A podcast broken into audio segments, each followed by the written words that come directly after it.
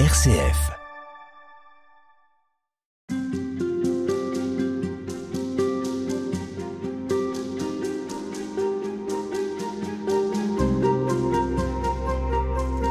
En tant que personne incarnée, la parole fait partie de ce qui nous constitue depuis la plus lointaine enfance. Écouter la parole de l'autre, parler à son tour, signe notre humanité.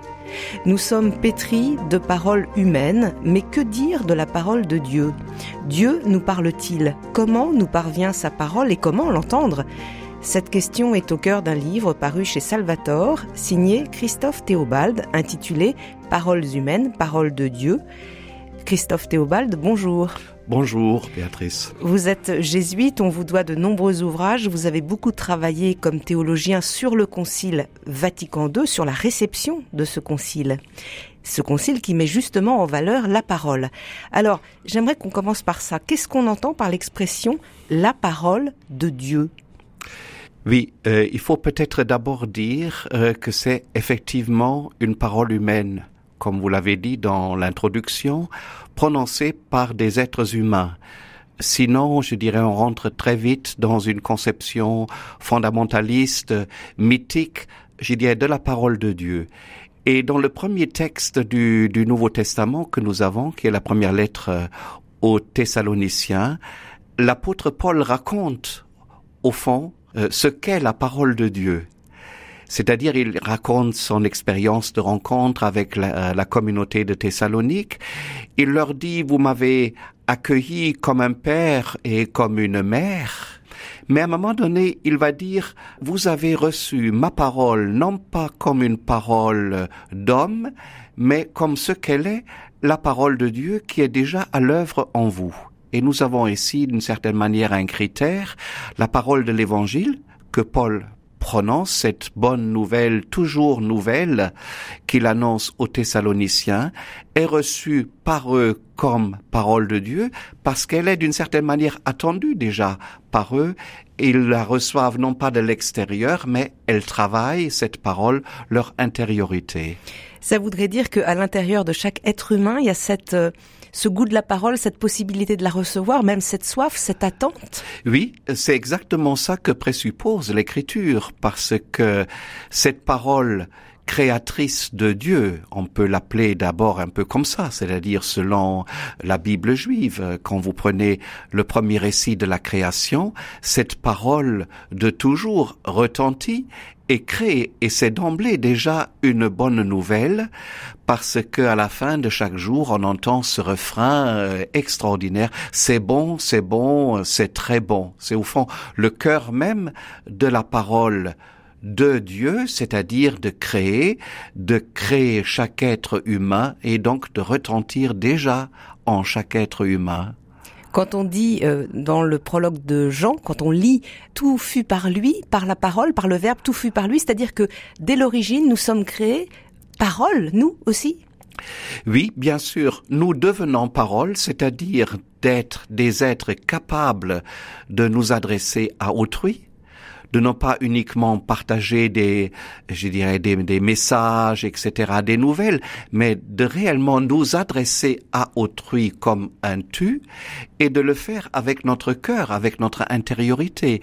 Et apparaît déjà ici, euh, dès le départ, euh, d'un point de vue anthropologique, dans l'être humain, euh, une tension, c'est-à-dire est-ce que la parole que je vais dire est une parole vraie? Est-ce qu'elle est ajustée à la situation de l'autre, à la situation sociétaire dans laquelle nous vivons, ajustée surtout à mon intériorité. Est-ce qu'elle est ajustée aussi à l'amour? Finalement, à l'amour, oui. Est-ce que c'est une parole d'amour? Hein?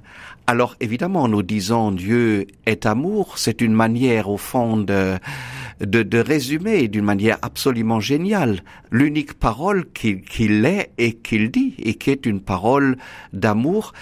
Je disais les choses un peu d'une manière différente en parlant de la bonté radicale de cette parole, une parole qui est bénédiction, qui dit la bonté radicale de ceux et de celles auxquels elle s'adresse. Revenons avec vous sur la Bible, parce que souvent quand on parle de parole de Dieu, bah, les, personnes vont dire ah ben c'est la Bible.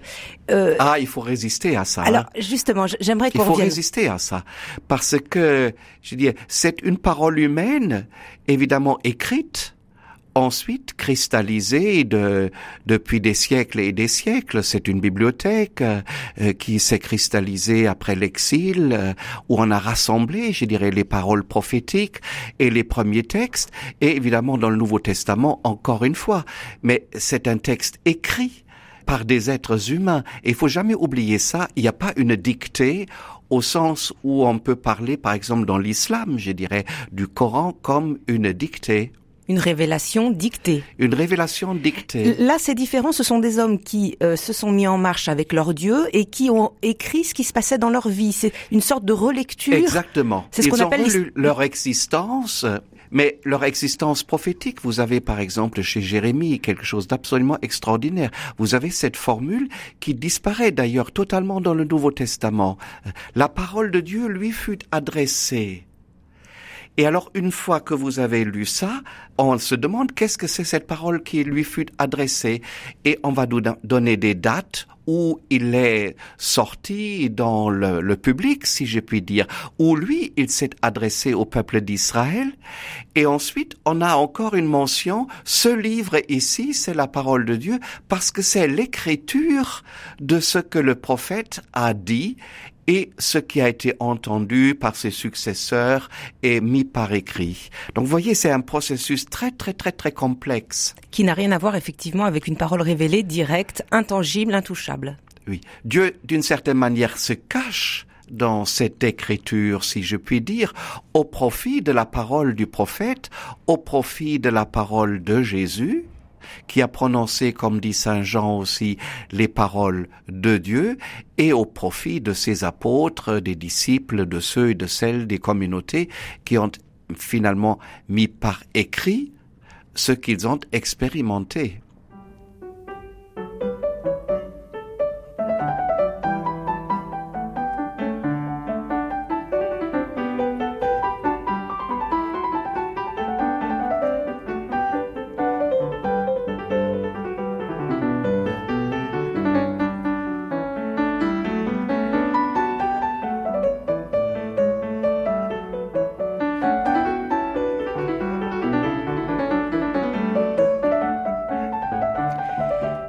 Christophe Théobald, nous continuons à, parler de la parole de Dieu avec vous. Alors on a bien compris que les, premiers croyants euh, écrivent, hein, racontent leur histoire avec Dieu. C'est ce qu'on appelle l'histoire sainte, hein, qui se façonne au, cours des, au cours des siècles, au cours des générations, mais ça n'est pas une parole directe euh, de Dieu.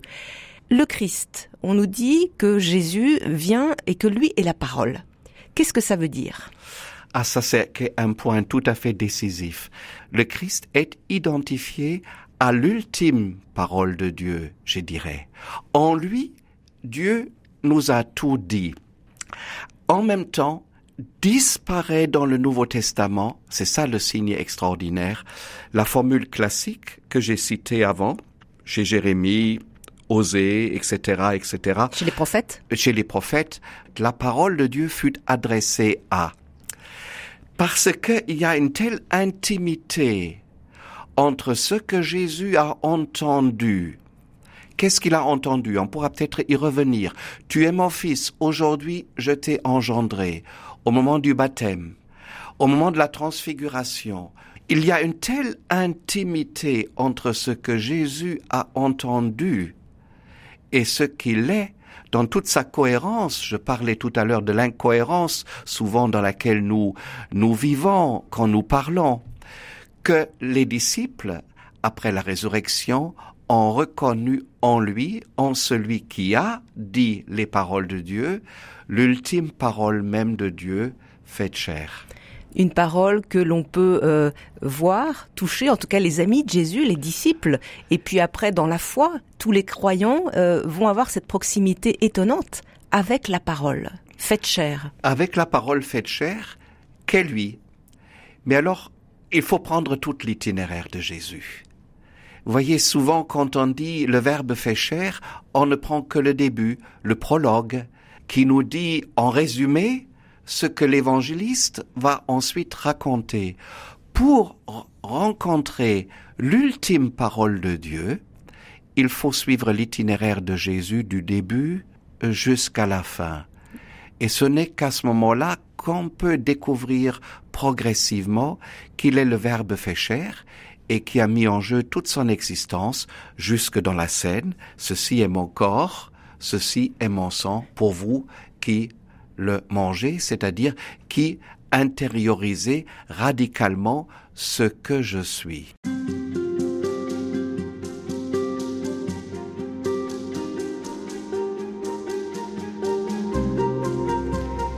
Série d'entretiens en compagnie du jésuite Christophe Théobald. Nous disions avec vous euh, que euh, Jésus, Dieu fait homme, porte la parole de Dieu. Et vous disiez, mais à travers les rencontres que fait Jésus, on voit comment il vit la parole, comment il l'échange, comment il la reçoit et comment il se reçoit aussi des autres. Euh, vous dites qu'il se met à l'écoute de la parole de son Père et qui peut nous enseigner à vivre cette écoute. Alors qu'est-ce qu'il nous apprend exactement? Il y a chez Jésus une première manière, il est l'homme qui écoute l'écriture de son peuple et il la prend au sérieux jusqu'au bout. Et ça, c'est donc la première manière. Et la deuxième manière, on va peut-être y revenir aussi, il y a une manière d'entendre son père lui parler à travers les autres. Et donc, au fond, la richesse vient de la combinaison des deux. Alors, si on prend la première manière, et je reviens un peu à l'évangile de Luc, parce que c'est au fond Luc qui nous enseigne ça. On va d'abord Jésus à 12 ans, au pied des scribes, qui sont d'ailleurs émerveillés par son intelligence, lire les Écritures, les interpréter, d'apprendre l'écriture de son peuple, et déjà, on connaît bien cette scène, après trois jours, donc les parents le cherchent, ton père et moi t'en cherché, dit Marie à Jésus. Et Jésus est tout à fait étonné et dit, ne saviez-vous pas que je dois être en ce qui est de mon propre Père. Et là, vous dites, Christophe Théobald, justement, que il fait la différence entre la voix de ses parents et celle de Dieu, et que nous avons tous à vivre cette expérience. Nous avons tous à vivre cette expérience-là. Elle est absolument fondamentale. Et, et ça veut dire quoi? Faire la Parce que, euh, je dis, bon, la psychanalyse et beaucoup d'autres nous ont appris, l'anthropologie, à quel point nous vivons à partir de la voix parentale, euh, déjà dans le sein de notre mère, la voix parentale, et d'une certaine manière, on a des êtres humains dont la seule boussole intérieure est au fond cette voix parentale, même si les parents n'existent plus. Et donc entendre cette voix d'un autre, disons-le un peu comme ça, c'est-à-dire c'est une métaphore, la voix du Père, Dieu le Père, d'une bonté radicale, d'une bonté absolue qui autorise, crée la liberté intérieure et extérieure. Et Jésus fait cette expérience-là. Et c'est une expérience fondamentale de toutes nos écritures. Autre expérience fondamentale, vous en parlez dans votre livre, Christophe Théobald, c'est le baptême de Jésus. Voilà. Exactement. Et chez Luc, de nouveau, ici, il introduit la prière. C'est ça qui est remarquable. En différence par rapport à Marc et par rapport à Matthieu ou Jean. C'est après le baptême que ça se passe. Jésus est en train de prier et il entend alors désormais la voix de son Père. Mais qu'est-ce que c'est cette voix? C'est le psalmiste qui parle. Le psaume 2, Tu es mon fils, aujourd'hui je t'ai engendré. Et Jésus entend en priant réellement le psaume à la lettre. C'est à lui que c'est adressé. Alors quand nous disons vêpres ou nous disons euh, les psaumes, souvent nous sommes distraits, nous n'entendons pas la voix de Dieu directement adressée à nous. Et donc ça c'est le moment clé. Et qu'est-ce qui se passe à ce moment-là? L'évangéliste Luc nous raconte au fond toute la généalogie qu'il situe ici et il met Jésus en lien avec Adam, fils d'Adam, fils de Dieu. Et à ce moment-là commence évidemment la tentation, la triple tentation qui porte sur une unique question, que veut dire pour Jésus tu es mon fils que j'ai engendré aujourd'hui. Oui, parce qu'on voit effectivement le diviseur lui dire si tu es le fils, si tu es le fils, mettre en doute finalement cette parole que Jésus a entendue. Voilà, c'est exactement ça. Si tu es le Fils, c'est-à-dire une conception, on pourrait comprendre un peu ceci, c'est une conception magique, c'est-à-dire tu seras sur la cime du temple, tu vas te jeter euh, d'en haut vers en bas, rien va t'arriver. Donc une conception magique et idolatrique finalement de Dieu. C'est-à-dire maintenant va commencer l'itinéraire de Jésus, la synagogue à Nazareth, et il va nous conduire, l'évangéliste, finalement jusqu'à la dernière parole, Père, entre tes mains, et je mets mon esprit. Et donc ce chemin d'itinéraire, cet itinéraire de Jésus, où il découvrira progressivement jusqu'où le conduit la véritable filiation, euh, celle du Fils unique qu'il est.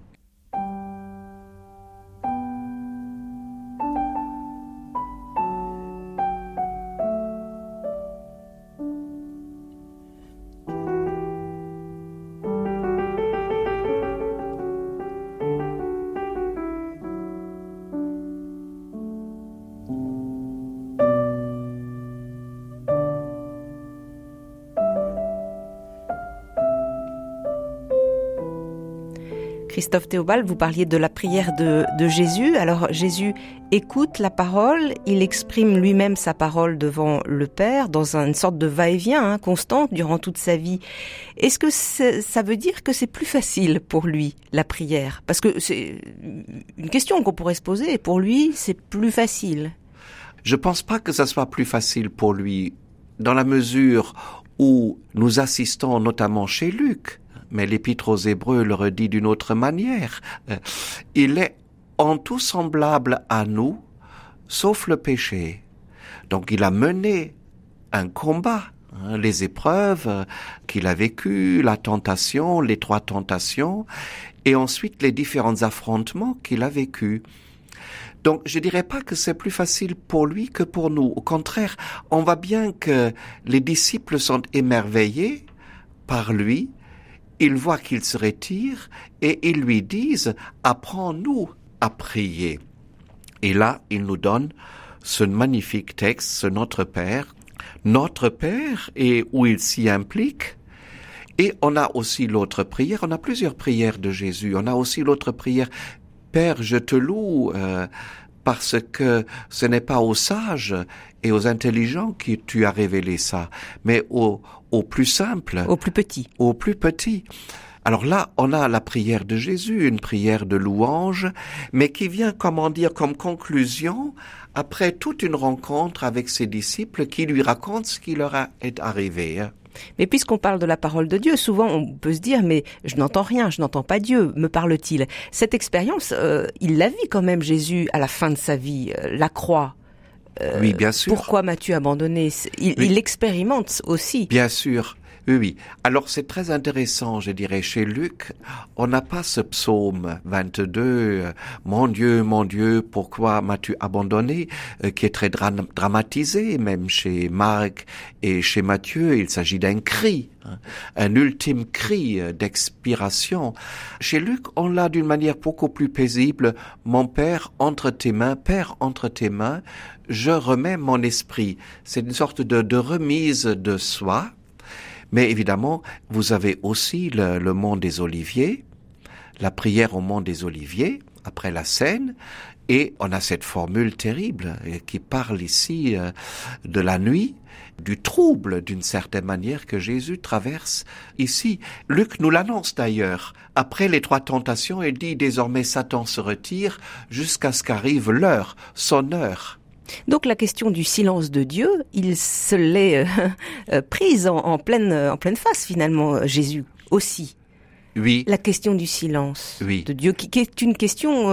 C'est une question centrale, centrale, que vous posez là elle est davantage soulignée, parce que là je me suis un peu engagé avec vous sur Luc, comme dans mon ouvrage, mais elle est davantage, je dirais, l'épreuve, cette épreuve-là est davantage soulignée par Marc et, et par Matthieu.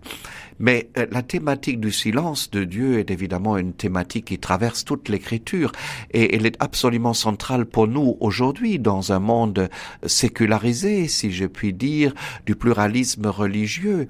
Soit qu'on a l'impression ce sont les Dieu parle trop, Parce que à tout bout de champ, vous avez des gens qui leur disent ah, Dieu m'a parlé. Bon, je voudrais savoir. Soit vous avez d'autres personnes qui sont très éprouvées par le silence de Dieu. Je pense qu'on peut dire à propos du silence de Dieu, Dieu se tait, c'est Saint Jean de la Croix, j'aime beaucoup ces formules chez lui. Dieu se tait désormais parce qu'en son Fils, il a tout dit.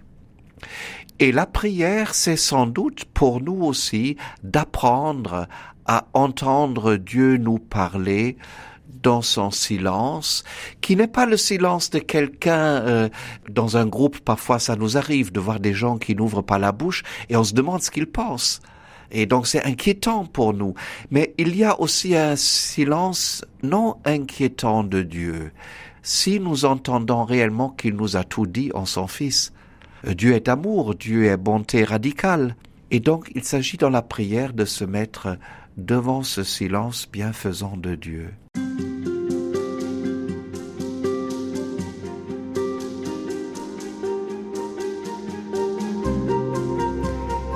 troisième volet d'une série d'entretiens avec le théologien jésuite Christophe Théobald, auteur du livre Paroles humaines, Paroles de Dieu, paru aux éditions Salvator.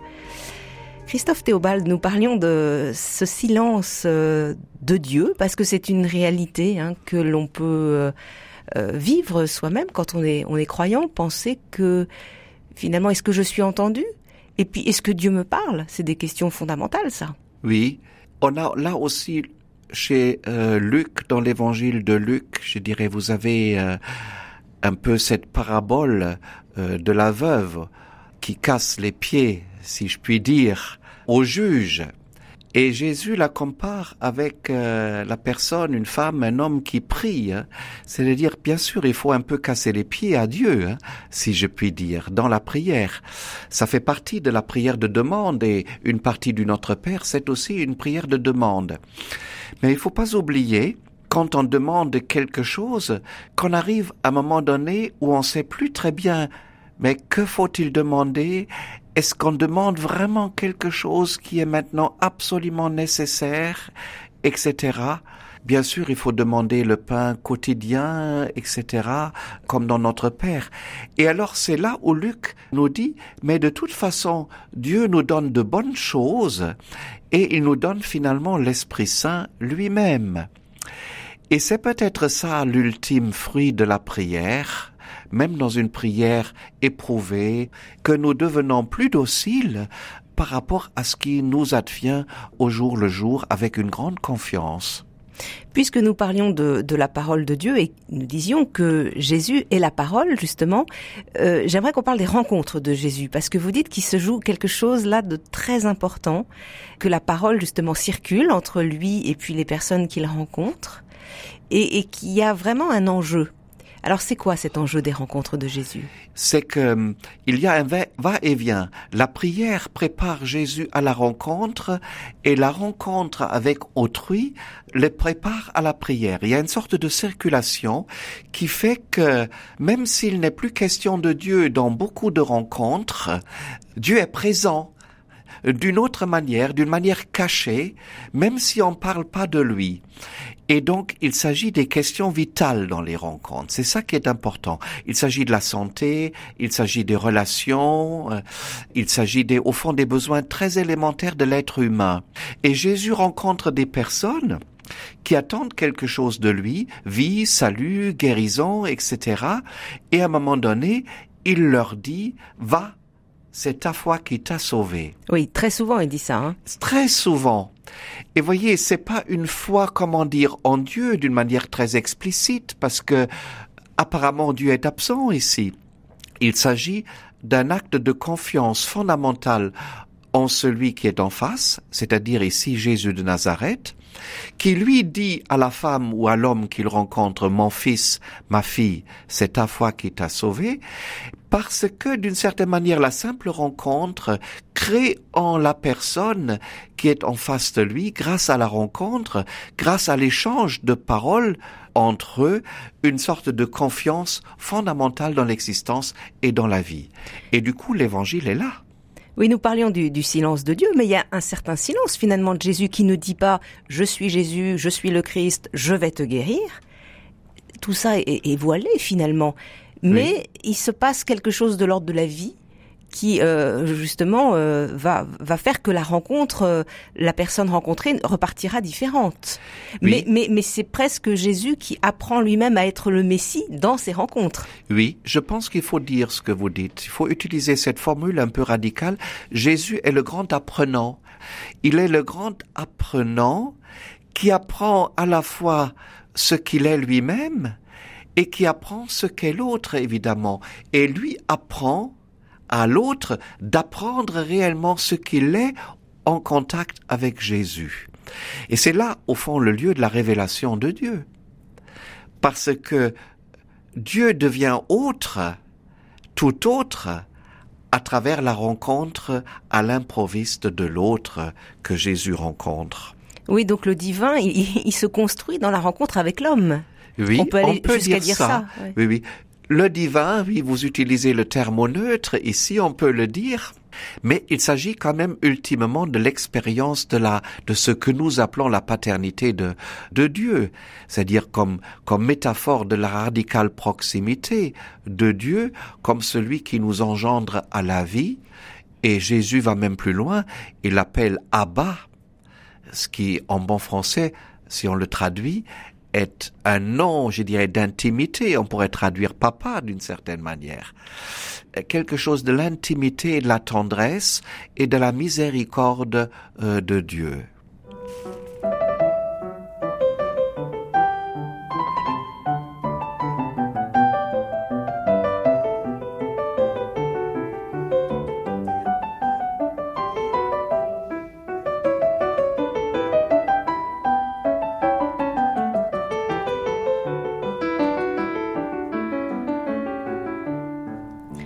Christophe Théobald, vous parliez de, des rencontres de Jésus avec ces, hommes et, ces femmes. On sent une, sorte de symétrie et vous dites que ça va beaucoup plus loin que la symétrie parce que c'est la réciprocité.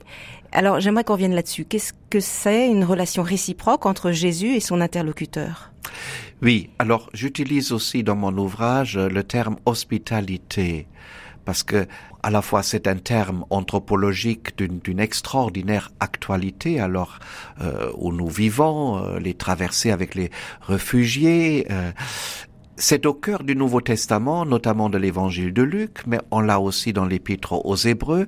Soignez bien l'hospitalité parce qu'il est arrivé à certains, dit l'auteur de l'épître aux Hébreux, de recevoir des anges sans le savoir.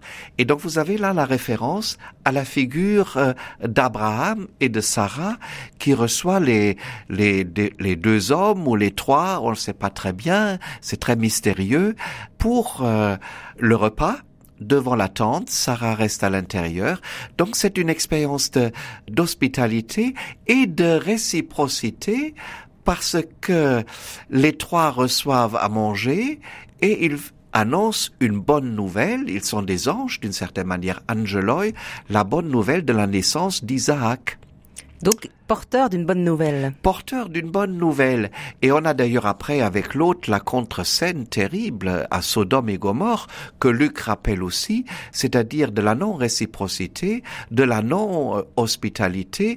L'autre euh, est obligé, pour respecter la loi d'hospitalité, de donner euh, ses propres filles à la foule qui veut se saisir des deux hommes qui euh, viennent annoncer à l'autre une bonne nouvelle.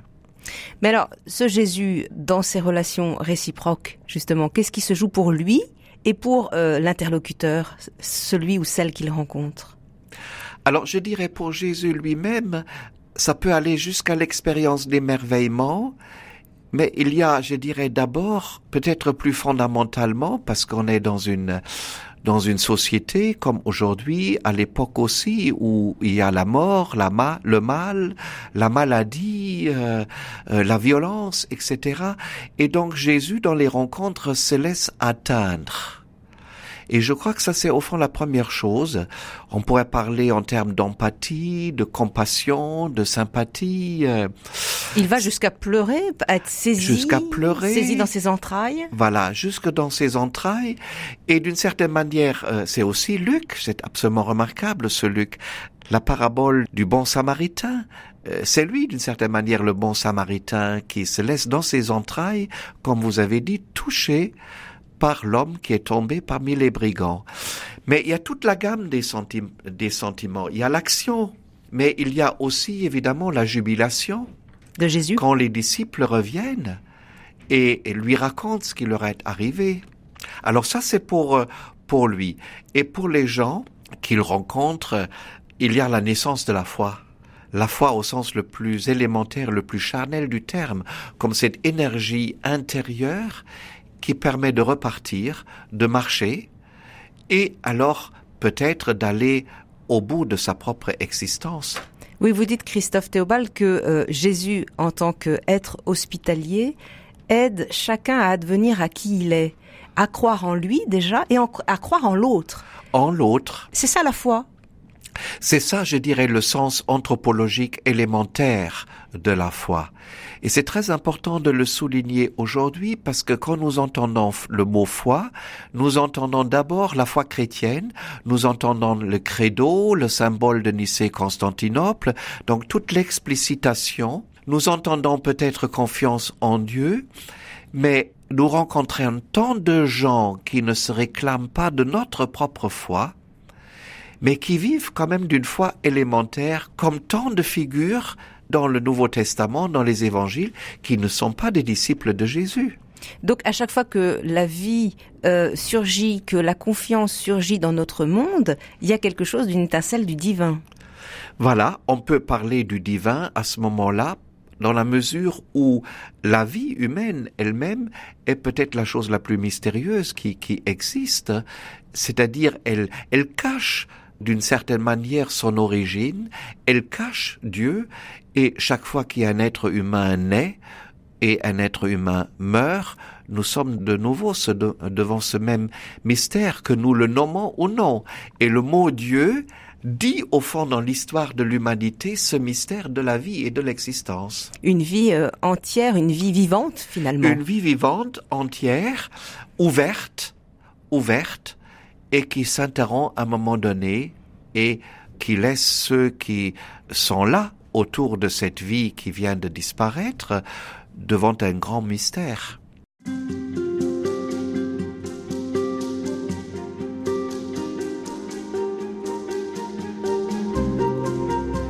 Dieu nous parle-t-il et comment l'écouter? C'est le thème de la série d'entretiens que je vous propose cette semaine en compagnie du jésuite et théologien Christophe Théobald. Alors, dans votre livre, vous parlez aussi de l'Église. Et j'aimerais qu'on y vienne parce que parce que quand on parle de la parole de Dieu, on peut se dire bah cette parole moi je la reçois, j'ai pas besoin d'un intermédiaire. Si j'écoute Dieu par exemple, je peux m'en passer de l'église. Pourquoi l'église, selon vous, euh, joue un rôle dans cette réception de la parole de Dieu? Elle est absolument décisive. D'abord, je dirais, de manière très élémentaire, il faut toujours rappeler qu'on n'aurait pas les Écritures sans l'Église qui a écrit, qui a rassemblé les communautés primitives, qui a canonisé, comme on dit, euh, ces textes, et qui dit que ces textes sont inspirés parce qu'ils continuent jusqu'à nos jours à nous inspirer.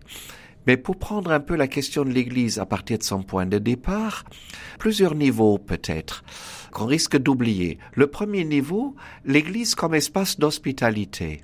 On pourrait dire ce qui se passe en Galilée autour de Jésus à travers ses multiples rencontres et avec les douze, c'est exactement ce que nous lisons dans les actes des apôtres et que nous lisons dans l'histoire du christianisme.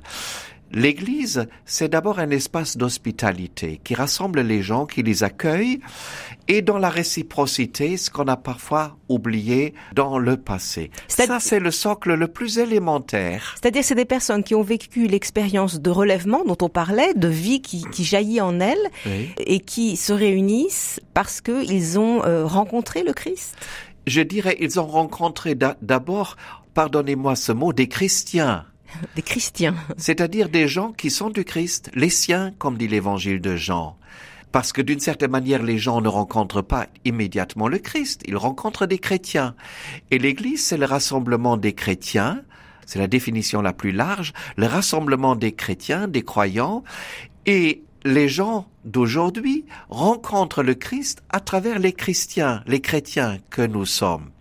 Et ils peuvent rencontrer le Christ s'ils font avec nous la même expérience qu'ils ont fait avec le Christ, c'est-à-dire une expérience d'hospitalité au sens le plus fort du terme, où leurs questions vitales sont abordées. Mais est-ce que ça, c'est le premier niveau. Est-ce que ça a toujours été le cas, justement, l'hospitalité, Église hospitalité, parce que ah, l'Église a, aussi euh, eu des périodes où elle était euh, plutôt dominatrice. Euh, oui, bien sûr, bien sûr. Mais il faut pas mythiser le passé non plus, parce que l'Église a inventé des, des hôpitaux, euh, etc., les écoles. Donc, il y a eu toujours une expérience d'hospitalité ou de fraternité. L'Église a d'une certaine manière inventé aussi ce mot euh, dans l'Antiquité, dans l'Écriture. Ça, c'est le premier niveau. Même si l'Église elle-même n'est pas fidèle à ce qui est sa loi, si je puis dire. Donc euh, l'hospitalité. Constitue l'hospitalité. Et le deuxième niveau alors? Alors, le deuxième niveau, c'est justement l'annonce de l'Évangile, la parole de Dieu. À partir des textes du Nouveau Testament et de l'Ancien Testament, bien évidemment. Et là apparaît un deuxième niveau de l'Église parce que personne ne peut annoncer l'Évangile. Même Jésus de Nazareth ne peut pas faire ça sans être envoyé. Et voyez, le terme envoyé nous renvoie à apôtre, apostolicité. Et ça, c'est le deuxième élément. L'Église est le garant qu'à travers l'histoire, si je puis utiliser, si je puis utiliser l'image du relais, le relais soit passé. Le relais, c'est pas un bâton. Le relais, c'est l'évangile. On se passe l'évangile. On se passe l'évangile. On le reçoit on reçoit la tradition. Et ça, c'est le deuxième niveau. Donc, ça devient une parole vivante par tous les êtres humains qui se sont succédés au cours des générations. Voilà. C'est pas simplement une lettre, mais c'est une parole. La lettre tue, d'une certaine manière, dit Saint Paul. Il faut que la lettre redevienne de nouveau parole vivante. Esprit, et c'est ça qui parle aux générations, à toutes les générations. À toutes les générations. Et c'est une parole qui est accompagnée aussi dans l'Église, on peut l'espérer, par des gestes, et notamment par les gestes fondamentaux qu'est le baptême, l'Eucharistie, ce qu'on appelle les sacrements, parce que le Christ est Verbe fait chair, parce qu'il se met en jeu totalement, il dit pas seulement les paroles de Dieu, il se dit lui-même, il se donne lui-même, et ça c'est la célébration de la scène et de l'Eucharistie.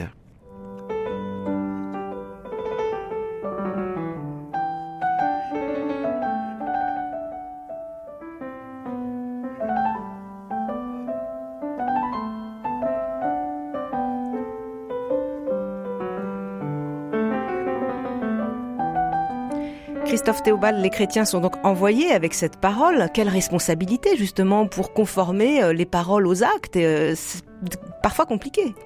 Oui, bien sûr. Et euh, là, il y a quelque chose de tout à fait décisif dans la tradition chrétienne que le pape François a rappelé récemment à plusieurs reprises dans ses grands textes, c'est-à-dire l'Église est par essence décentrée. Décentrée. Décentrée elle est décentrée dans un double sens, c'est-à-dire elle est décentrée par rapport au Christ, Verbe fait chair, et elle est décentrée par rapport à ses contemporains, c'est-à-dire elle se légitime jamais elle-même, c'est-à-dire sa légitimité ce sont les autres et c'est le Christ qui nous envoie aux autres. Et du coup apparaît ici une question de fidélité. On parle souvent d'orthodoxie, il faut peut-être d'abord parler en termes de fidélité. C'est-à-dire Est-ce que l'Église est fidèle elle-même à travers ses paroles et ses gestes à ce qu'est sa constitution elle-même, c'est-à-dire le Christ? Et du coup, au début de chaque Eucharistie, nous confessons notre péché nous confessons notre infidélité. Et ça, ça fait partie de, de l'institution de l'Église elle-même, c'est-à-dire qu'elle reconnaît avant qu'elle aille chez les autres, qu'elle a d'une certaine manière à balayer, pour utiliser un terme un peu vulgaire peut-être, à balayer devant sa propre porte. L'Église doit continuellement balayer devant sa propre porte pour que ça puisse circuler Et nous, chacun des chrétiens, on doit balayer devant sa propre porte. Pendant le carême, chaque fois, il y a cette confession de notre propre péché. Alors, l'Église veut parler de Dieu au monde, elle souhaite apporter cette bonne nouvelle au monde. Est-ce qu'elle n'a pas aussi à écouter le monde? Est-ce que la, parole ne va pas dans l'autre sens aussi? On peut, se dire qu'elle peut surgir aussi hors des sentiers battus, en périphérie. Enfin, le pape le dit souvent. Oui, alors c'est bien que vous souligniez cela, parce qu'on revient, vous voyez, à la réciprocité. L'Église qui doit d'abord écouter avant de parler, écouter le Christ, écouter évidemment les multiples voix de nos, de nos contemporains. Et je dirais là apparaît un, un nouveau élément de l'Église, l'Église, espace d'hospitalité, l'Église où s'annonce et célèbre l'Évangile et où il y a aussi la louange et la prière, et l'Église qui écoute ses contemporains, et parce qu'elle écoute ses contemporains, elle doit sans cesse réinterpréter l'écriture. Ah, réinterpréter. Réinterpréter. Qu'est-ce que ça veut dire ce mot? Euh, Ça veut dire continuellement à travers l'histoire, parce que nous vivons des êtres humains qui vivent dans l'histoire. Réécouter la parole de Dieu, c'est l'accorder à la culture d'aujourd'hui à ce que les êtres humains vivent d'aujourd'hui. La culture d'aujourd'hui, euh, c'est pas une, la même culture qu'au 15e ou au 14e siècle. Copernic est passé par là, Einstein est passé par là, les sciences sont passées par là.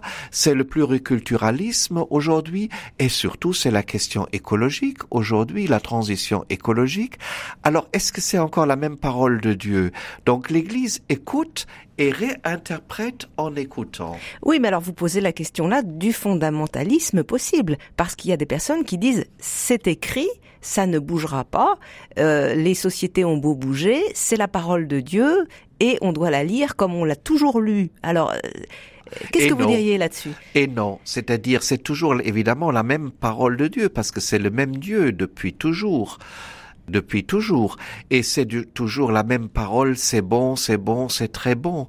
Mais dès qu'on entre dans nos modes de vie, nos styles de vie, les questions extrêmement concrètes que le synode sur la famille a abordé, euh, le problème du divorce, comment parler avec des homosexuels, etc., euh, toutes les questions infiniment concrètes il faut réinterpréter, ça veut dire il faut réentendre la même parole de Dieu adressée à l'homme d'aujourd'hui.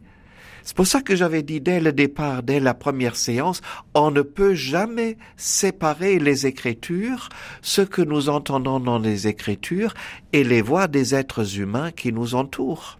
Vous voulez dire Dieu parle aussi à travers les femmes et les hommes que nous rencontrons. Oui, donc la réciprocité qui se jouait au niveau individuel entre Jésus et un homme rencontré en son époque, elle se rejoue entre l'Église et une société.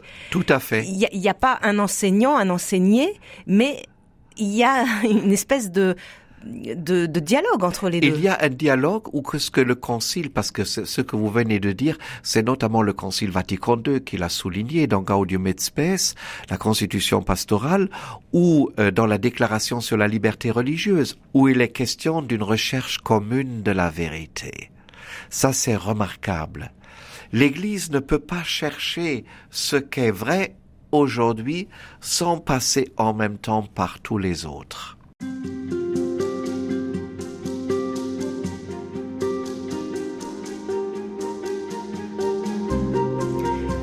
Dernier volet de notre série d'entretiens avec vous, Christophe Théobald. Dieu parle-t-il au monde? Nous avançons hein, dans ce, cheminement. Alors nous avons dit que l'Église justement euh, permet un, dialogue entre euh, des hommes qui ont fait l'expérience de Dieu et puis une société qui euh, apporte des questions. On va y revenir dans un instant. Mais je, reviens sur une, expression que vous employez dans votre livre, conversation spirituelle. Vous dites que les chrétiens peuvent rentrer en conversation spirituelle avec le monde qui aujourd'hui est en quête de sens. Qu'est-ce que vous voulez dire exactement? Je pense que il faut comprendre ça d'une manière extrêmement concrète. C'est-à-dire, nous tous, euh, euh, nous sommes toujours tentés de séparer, je dirais, le spirituel et le religieux et notre vie quotidienne.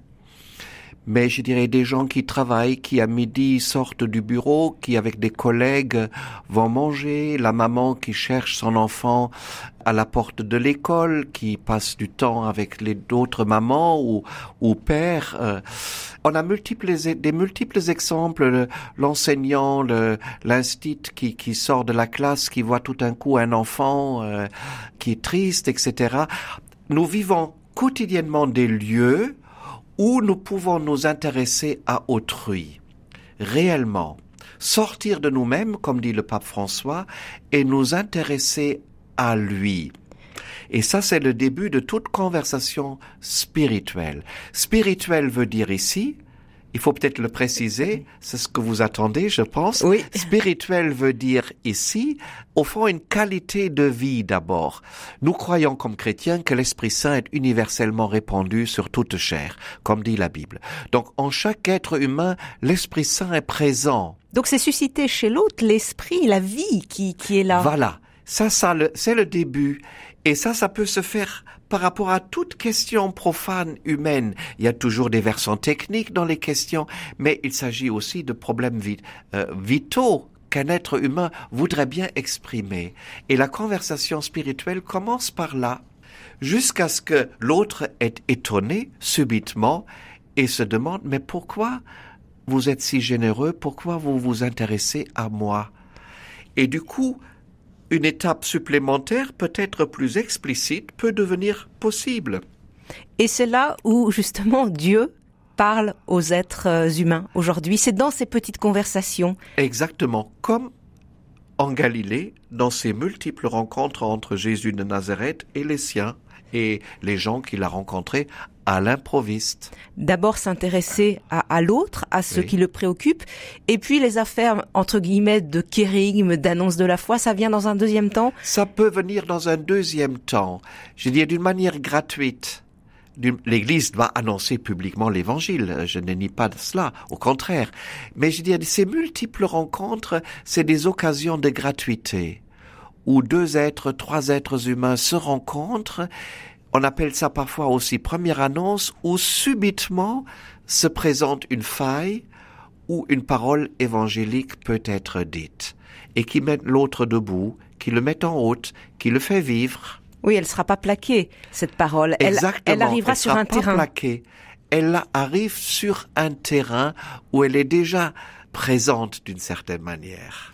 Alors, le temps passe vite, mais pour, pour clore euh, les, le dialogue, j'aimerais qu'on regarde ensemble euh, les grands défis que le monde doit relever parce que il y a l'écologie, il y a la politique, il y a l'économie, et on se dit mais Dieu là-dedans, euh, comment nous parle-t-il? Que nous dit-il?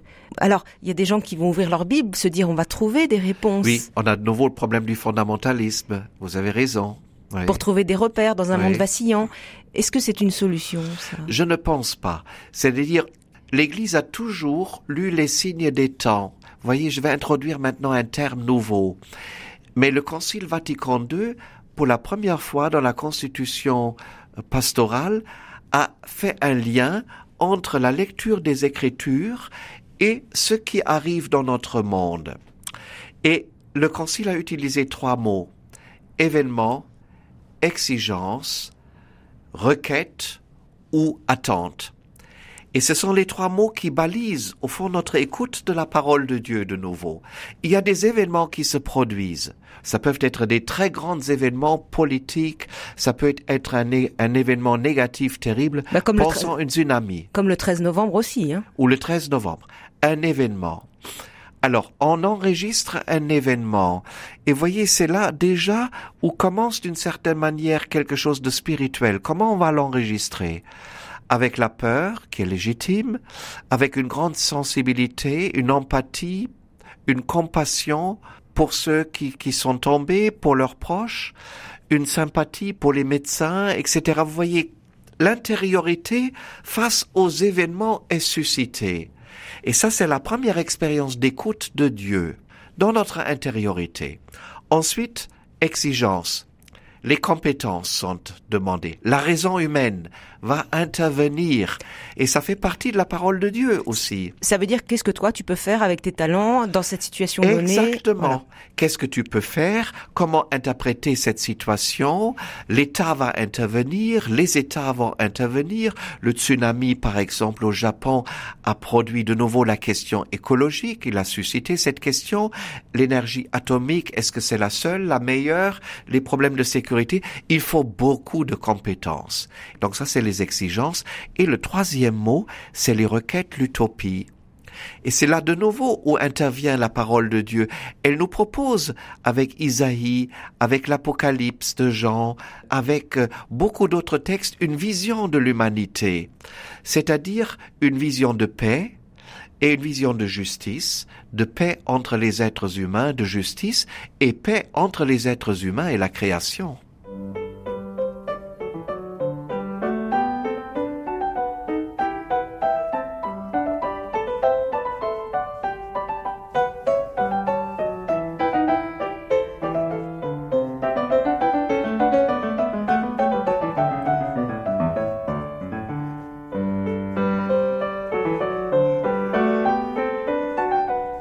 Christophe Théobald, vous, parliez de, l'utopie. Alors, le, christianisme, c'est une utopie? Qu'est-ce que vous voulez dire là? C'est pas uniquement une utopie, mais c'est aussi une utopie. C'est-à-dire quelque chose, Thomas More qui parle d'utopia, n'est-ce pas? C'est quelque chose qui n'a pas encore lieu, qu'on peut imaginer et qu'on espère de toutes ses forces. Alors quand la Bible parle par exemple du petit enfant qui met sa main sur le nid de cobra, ou le lionceau qui cohabite avec le petit bœuf, etc., on a une vision de paix dans le monde animal et de paix entre les êtres humains et notre maison commune qui n'existe pas, mais qui est une utopie, qui est quelque chose qui est espéré, c'est de, l'ordre de la, de la messianité. Oui, c'est comme, comme dans l'Apocalypse, on dit qu'il y aura un temps où il n'y aura plus de pleurs, plus de larmes, toute larme sera effacée. Exactement. Donc ce, sont des images, mais qui ne nous empêchent pas de travailler dans le monde. Attention, parce au que... Au contraire, c'est pour ça qu'ils viennent en troisième lieu. Il y a d'abord des événements qui se produisent, qu'il faut interpréter. Il faut énormément de compétences pour gérer les problèmes, mais aucune compétence peut gérer les problèmes fondamentaux de l'être humain, c'est-à-dire finalement, on le sent bien maintenant, une sorte de rencontre paisible entre la création et les êtres humains et une justice, et dépasser la mort. Et c'est là où intervient cette image extraordinaire de la Bible, qui est celle déjà qu'on trouve euh, dans le premier récit de la création. Le septième jour, Dieu se repose et regarde ce qu'il a, euh, ce qu'il a fait. C'est l'image du repos éternel, euh, d'une réconciliation, d'une justice définitive, etc. Et donc ça, c'est pas à notre portée, c'est donné ça. C'est donné. Mais pas tout de suite. Donné comme une promesse donné, pourrait-on dire, et espérer, déjà avec la création. Si Dieu crée la création vraiment comme bon, ce n'est pas, comment dire, une affaire tragique, même s'il y a beaucoup de tragédies, mais il y a une espérance fondamentale de l'accomplissement de la création qui est devant nous, et c'est pour ça qu'on a cette magnifique construction de la Bible entre la Genèse et l'Apocalypse, entre Alpha et Oméga comment garder l'espérance aujourd'hui euh, quand on n'appartient pas à l'Église? Parce que la vision que vous décrivez est celle d'une terre nouvelle, de cieux nouveaux qu'on retrouve dans l'Apocalypse. Ça appartient bien au corpus chrétien. Pour pas uniquement, peut-être. Je dirais, on peut dire aussi, évidemment, nous partageons cette vision avec le judaïsme même s'il y a des nuances et des différences importantes, il y a des conflits entre les visions, nous partageons aussi cette vision eschatologique euh, avec euh, l'islam aussi, et quand nous regardons aujourd'hui les mouvements alternatifs, le convivialisme, etc., nous rencontrons beaucoup de gens en dehors de nos traditions chrétiennes, euh, monothéistes, spirituelles, euh, juives, musulmanes, etc. Beaucoup de gens qui nous disent il faut une vision de la réconciliation entre l'homme et la création pour pouvoir maintenir la terre vivable, habitable pour les générations futures. Et là, il y a un commun spirituel, quelque chose de commun dans l'humanité qui est en train de se constituer. La COP 21 en est un signe tout à fait actuel. Donc nous, nous retrouvons cette idée que euh, le spirituel est bien euh, au-delà d'une religion en particulier, mais que ce désir euh, d'avancer et d'accueillir la vie, il dépasse complètement les religions. Oui, bien sûr, les religions, c'est un bien de l'humanité, un bien qui dépasse l'humanité. La vie est spirituelle ou il n'est pas. Hein. Et je pense que la force de la tradition biblique et chrétienne, c'est d'avoir dit cela. Le christianisme n'accapare jamais le spirituel, mais il renvoie, c'est le décentrement dont nous parlons. Il renvoie à un spirituel, je dirais, caché, c'est les nappes phréatiques de l'humanité pourrait-on dire. Et nous sommes un peu l'Église, le sourcier qui tente continuellement dans nos conversations spirituelles d'accéder, de faire accéder à ces nappes phréatiques de l'humanité. Un grand merci à vous, Christophe Théobald, d'être venu merci à vous aussi, Béatrice. nous parler de, de, cette parole euh, de Dieu. Votre livre s'intitule Parole humaine, parole de Dieu. Il est paru chez Salvatore. Merci à Pierre-Henri Paget à la technique. Au revoir.